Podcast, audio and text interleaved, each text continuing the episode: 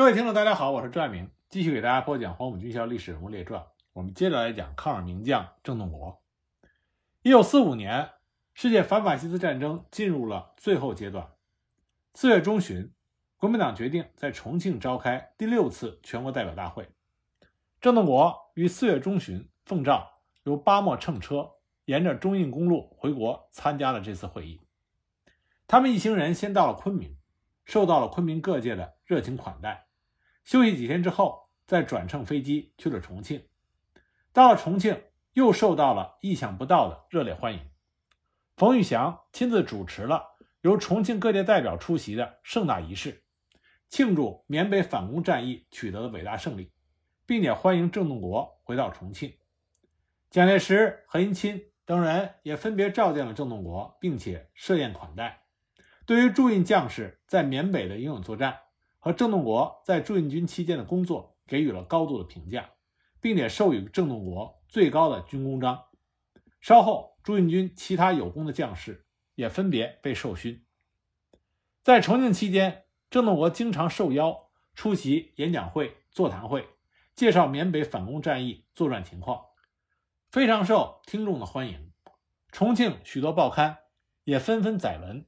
称颂中国驻印军和滇西远征军的辉煌战绩，使大后方人民备受鼓舞。五月五日到二十一日，国民党六全大会在重庆召开。郑洞国参加国民党多年，这还是他第一次出席这样全国性的代表大会，并且郑洞国被选为中央候补执行委员。不过，郑洞国作为一名职业军人，他原本就对参与政治活动不感兴趣。尤其是对国民党内部的派系争斗和倾轧感到厌恶，故此，虽然他身居要职，却从未过问或者参与过任何国民党的党务工作。六大闭幕之后，郑洞国重新飞返昆明。这个时候，国内的抗战形势更加的明朗，日军不得不进一步的收缩兵力，退守华东、华中、华南的主要城市和交通干线。那么，根据重庆军委会的指示。国民党正面战场军队主力统一编成四个方面军，抽调大批装备兵员齐全的精锐野战军，准备对日寇展开全面的反攻。鉴于中国驻印军在缅北的作战任务已经圆满结束，新一军和驻印军各直属部队奉命陆续的班师回国。新一军空运回国之后，先集中在南宁，然后出击广州湾，打算配合友军相继收复广州。先期回国的新六军则部署于湖南，准备参加湘鄂等省的反攻作战。驻印军撤军工作结束之后，中国驻印军总指挥部、副总指挥部随之撤销，郑洞国仍然留在昆明待命。一九四五年八月十五日，重庆广播电台的播音员以激动的、颤抖的声音播放出日本宣布战败投降的特大喜讯。许多中国人不敢相信自己的耳朵。当他们终于确信这是铁样的事实之后，整个大后方沸腾起来。饱受日军凌辱和战争苦难的中国人民，一下子把长期蕴藏在心中的对胜利的渴望和胜利以后的喜悦，像火山一样爆发出来。重庆、昆明这些大后方的城镇，沉浸在一片节日的狂欢中，连郑洞国这个久经战场的军人。也激动的难以自持。他回忆说，在那些天，他反复的吟诵着杜甫的名句：“剑外忽传收蓟北，初闻涕泪满衣裳。却看妻子愁何在，满卷诗书喜欲狂。白日放歌须纵酒，青春作伴好还乡。”他兴奋的夜不能寐，也走上街头，加入到欢庆胜利的人流中。他后来回忆说，当年欢庆抗日战争胜利的那些日子，是他一生中最喜悦的时光之一。这又何尝不是那个时期大部分的中国人一生中最喜悦的时光之一呢？在日本天皇正式向其国民发布了投降诏书之后，侵华日军陆续停止了军事行动。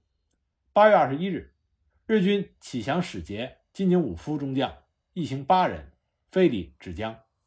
由国军陆军总参谋长萧一素将军会晤，对其指示了在华日军向中国军队投降的有关事宜。中国最高统帅部授权陆军总司令何应钦将军全权负责中国战区内所有的受降工作。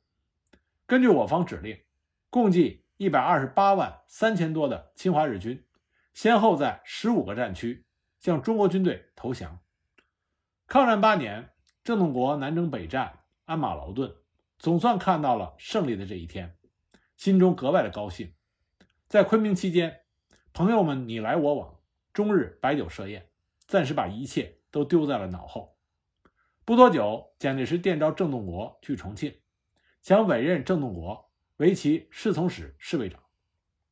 郑洞国知道蒋介石的这个安排是出于对他的垂爱和信任，他心中固然感激，但他自知自己不善内卫事务，恐有负重托，所以呢。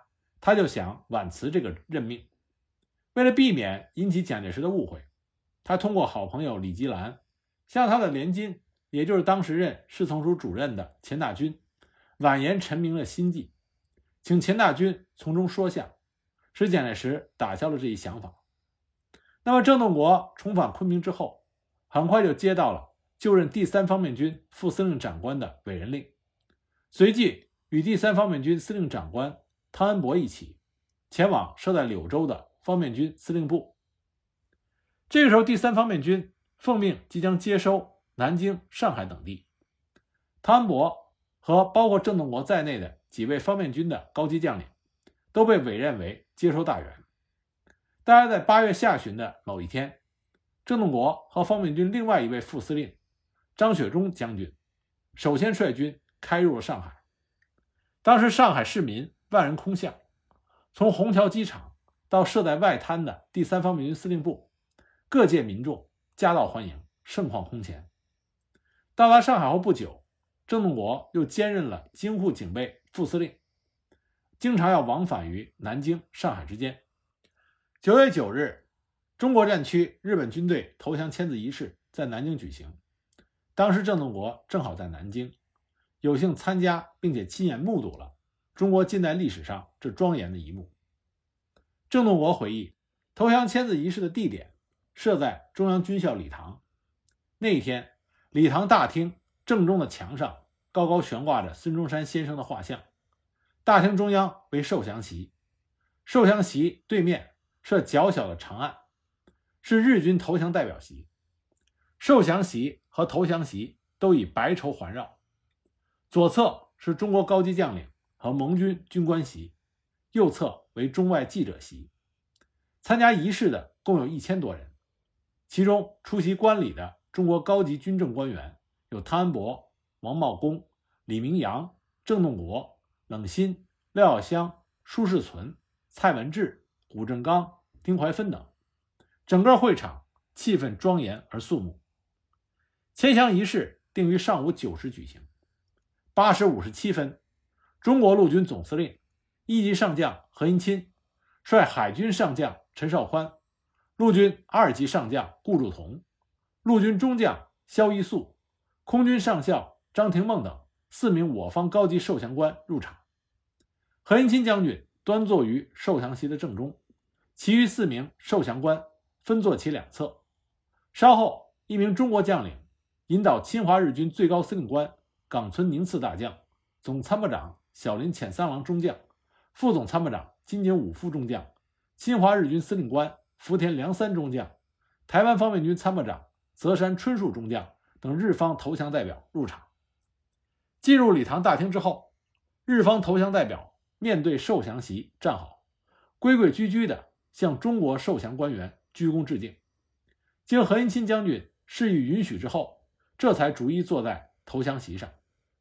当时大厅两侧观礼席上有些骚动，人们冷眼注视着面色阴沉、神情沮丧的日军投降代表，不时低声的交谈着。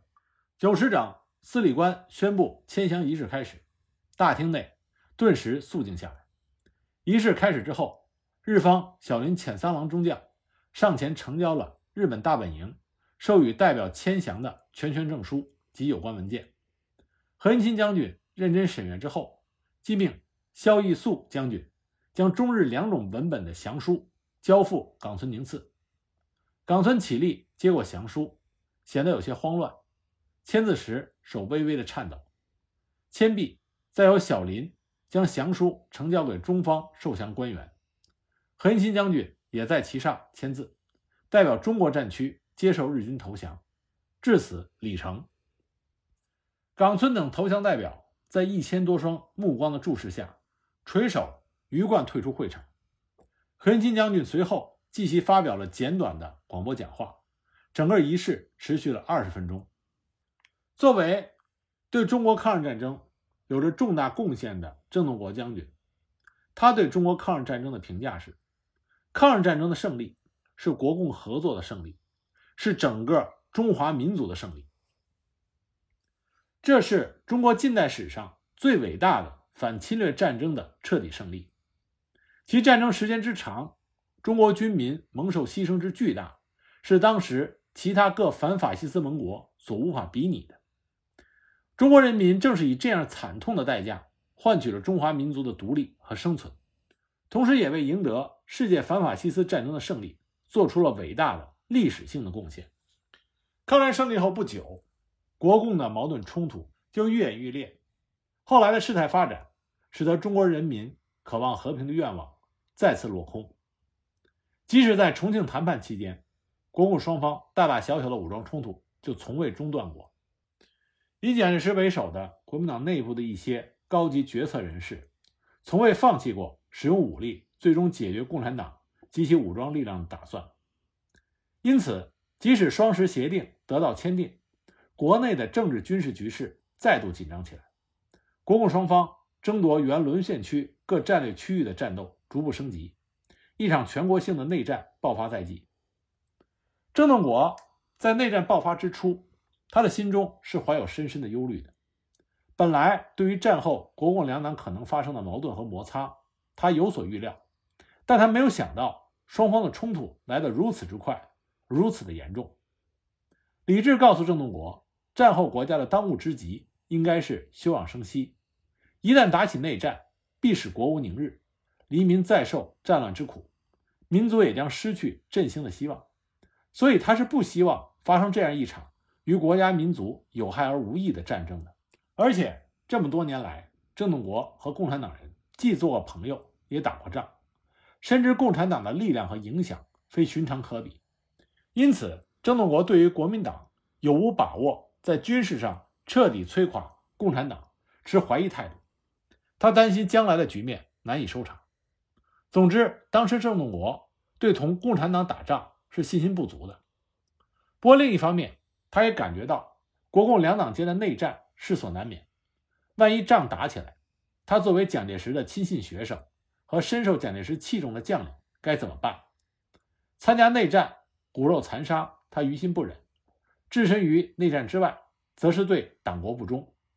对于郑洞国来说，这是一个困难的选择。实际上，对于很多的国军将领来说，这都是一个非常困难的抉择。很快，郑洞国在报纸上看到了一则消息：他的好朋友杜聿明被任命为东北保安司令长官部司令长官，即日就前往东北上任。郑洞国没有想到，正是因为杜聿明的这个新职务，也将他卷入到了东北的内战战场。杜聿明去东北上任，途经上海，在上海稍作停留。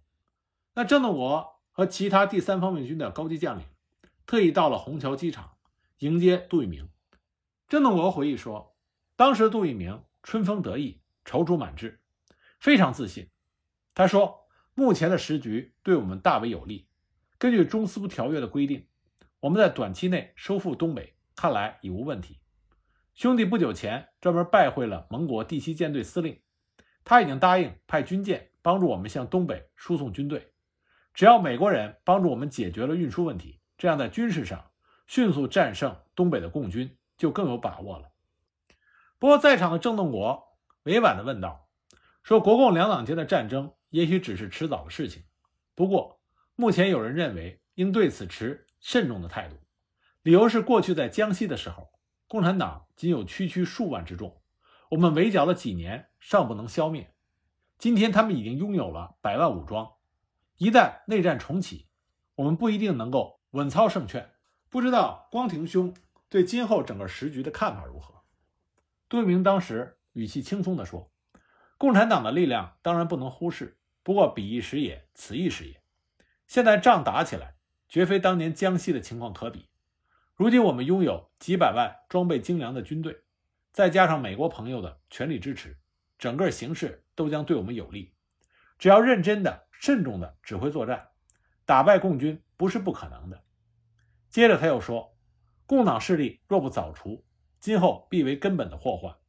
为党国长远利益着想，即使为此冒些战争风险，也在所不惜。最近伪作曾经当面向我训示，将以最大努力，采用一切手段，务必实现国家军令政令之统一。伪作决心既定，我辈军人唯有无服从命令，其他也就不能多计了。”那么，在杜聿明离开上海之前。他悄悄地跟郑洞国说：“希望郑洞国能够屈就，与他一起去东北，并且和郑洞国说，如果郑洞国没有意见的话，他可以向蒋介石提议。那么，也正是因为和杜聿明的好友关系，郑洞国自从杜聿明去了东北之后，一直密切关注东北战局。他看见杜聿明在东北频频得手，可是到了一九四零年二月中旬，他突然听到消息。”说杜聿明因为患肾病，被迫离开东北，去北平就医。他知道杜聿明历来肾不好，没有料到短短几个月之间，居然病得如此严重。正在郑洞国挂念他好友的时候，就接到了杜聿明发给他的一封急电。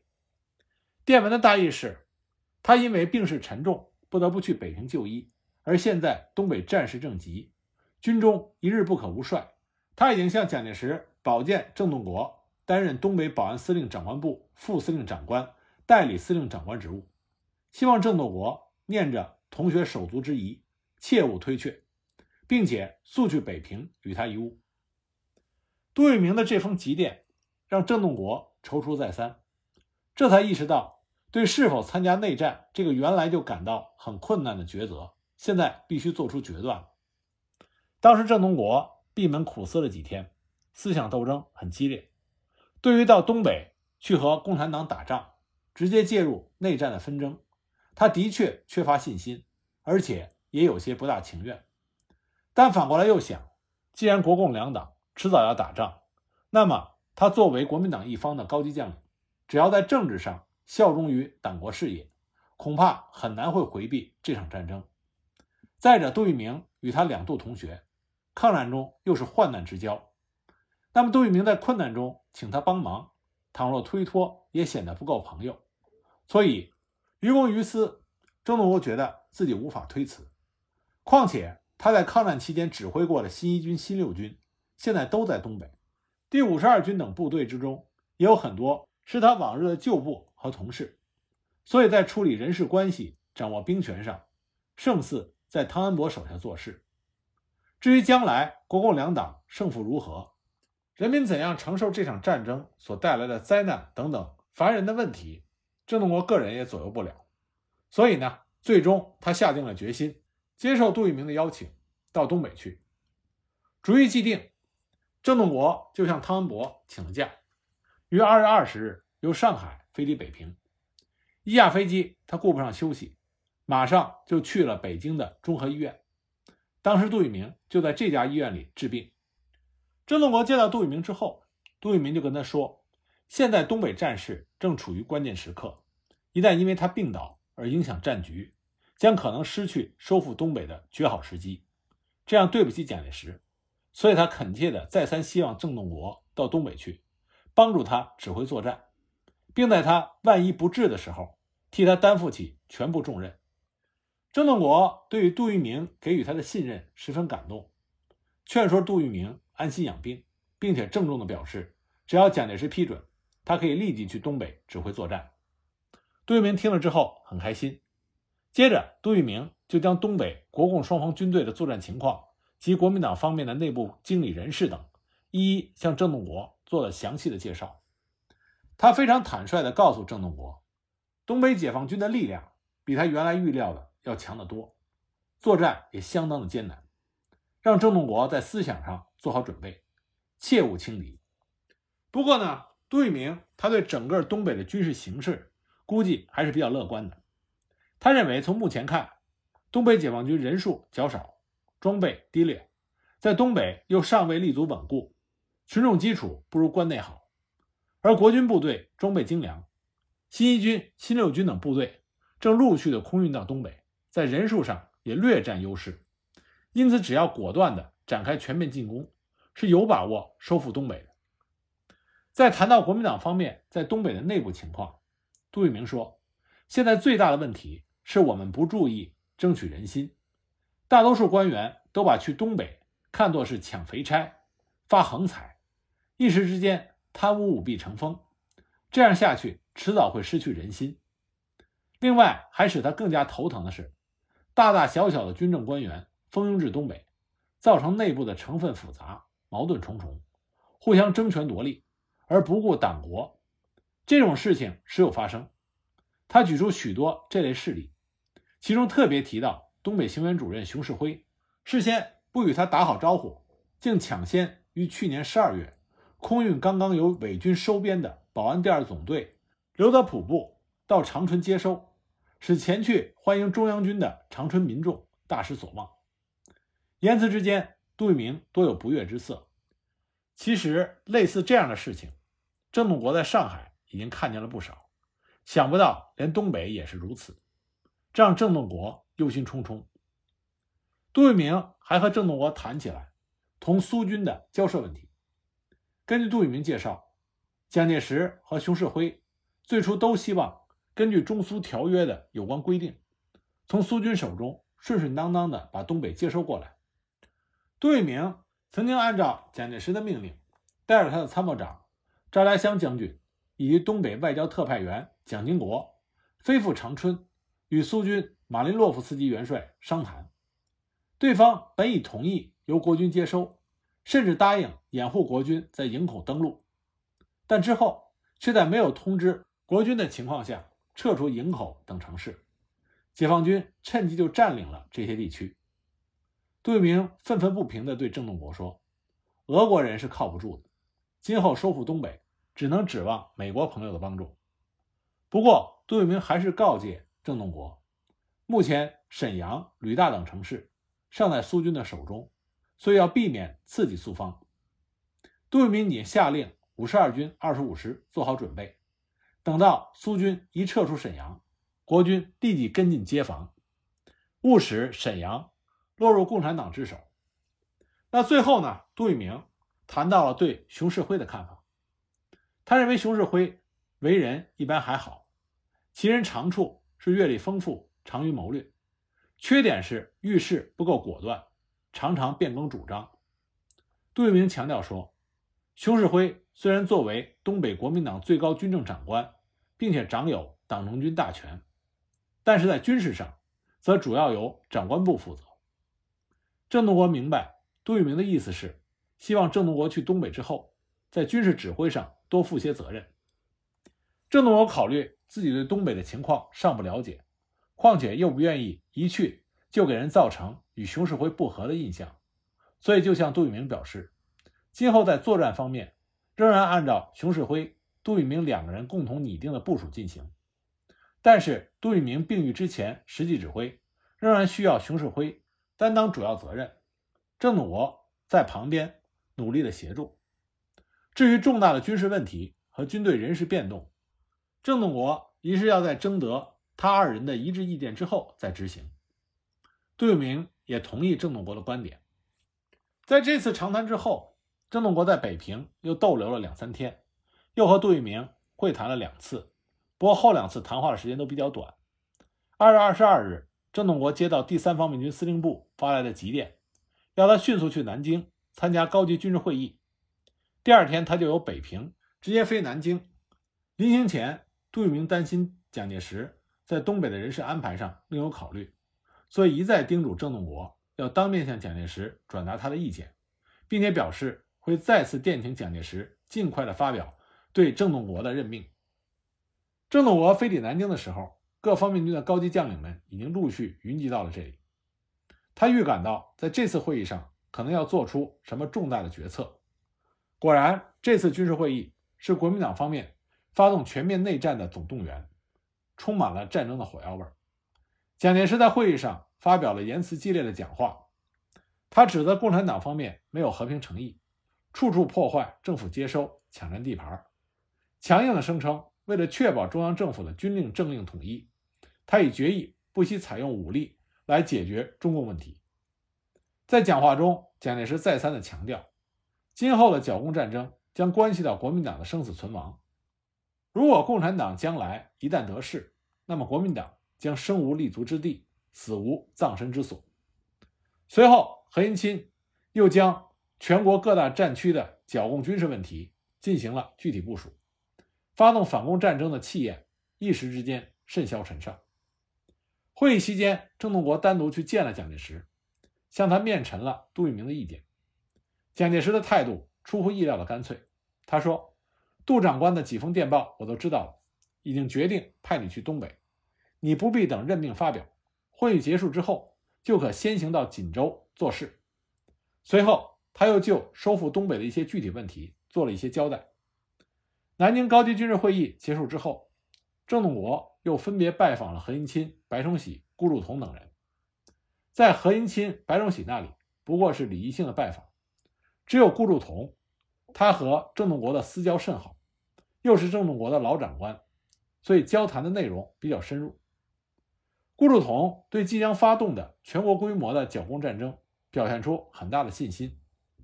他认为，凭借着国军的强大武力和美国的支援，短期之内就可以解除中国共产党的武装。对于郑洞国流露出来的对内战的一些顾虑，他显得颇不以为然。顾祝同和熊式辉也是朋友，所以自然也将熊式辉的一些情况向郑洞国做了介绍。他对熊式辉的评价和杜聿明的大致相同。由南京匆匆飞返上海之后，郑洞国很快将军务和家务事交代完毕。三月初，就由上海直接飞抵东北行营及长官部所在地锦州。自此，郑洞国就卷入到东北内战的泥潭之中。郑洞国一到锦州，就拜会了熊式辉。之前两个人并没有共事过，郑洞国对熊式辉也不甚熟悉。不过郑洞国这个人非常善于处理人际关系，所以呢，和熊式辉的初次见面，双方面的印象都非常好。紧接着，熊式辉就在他的官邸设宴为郑洞国接风。在席上，大家闲聊，郑洞国就发现，熊式辉和其他东北国军的高级将领。对于共产党军队的力量估计不足，对形势的看法也非常的乐观，所以郑洞国就忍不住说上一句：“他说，依兄弟之见，自于锦战斗以来，共军虽累遭挫败，但主力尚存，且共军作战向来机动灵活，不是死守，加之东北区域广大，更使其有回旋的余地。今后欲剿灭共军，困难恐怕不少。”我们最好多从坏处着眼，切记骄傲轻敌。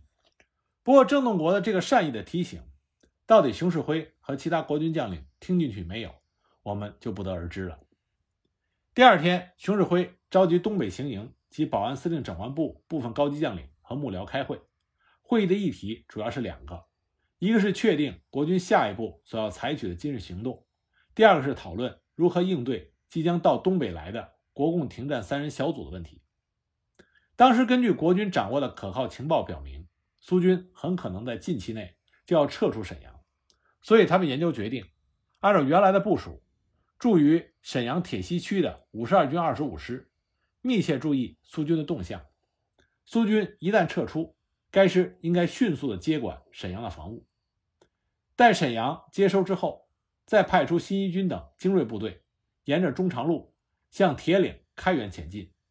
以占领四平街及长春永吉为作战目标，同时命令新六军等精锐部队分别由辽中、盘山等地进驻辽阳、鞍山、海城、本溪等重要城市，以作为拱卫沈阳的屏障。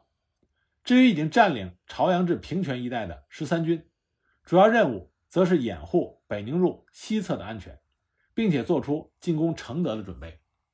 在讨论上述军事行动过程的时候。郑洞国以秀水河子战斗的教训为例，一再的强调各部要集中使用兵力，注意协同作战，互相策应，切忌轻敌冒进。但事实上，当时诸位将领均程度不同的存在着轻敌思想，所以郑洞国的这些话并没有能够引起足够的注意。在讨论第二个问题的时候，大家的意见非常的不一致，争论激烈。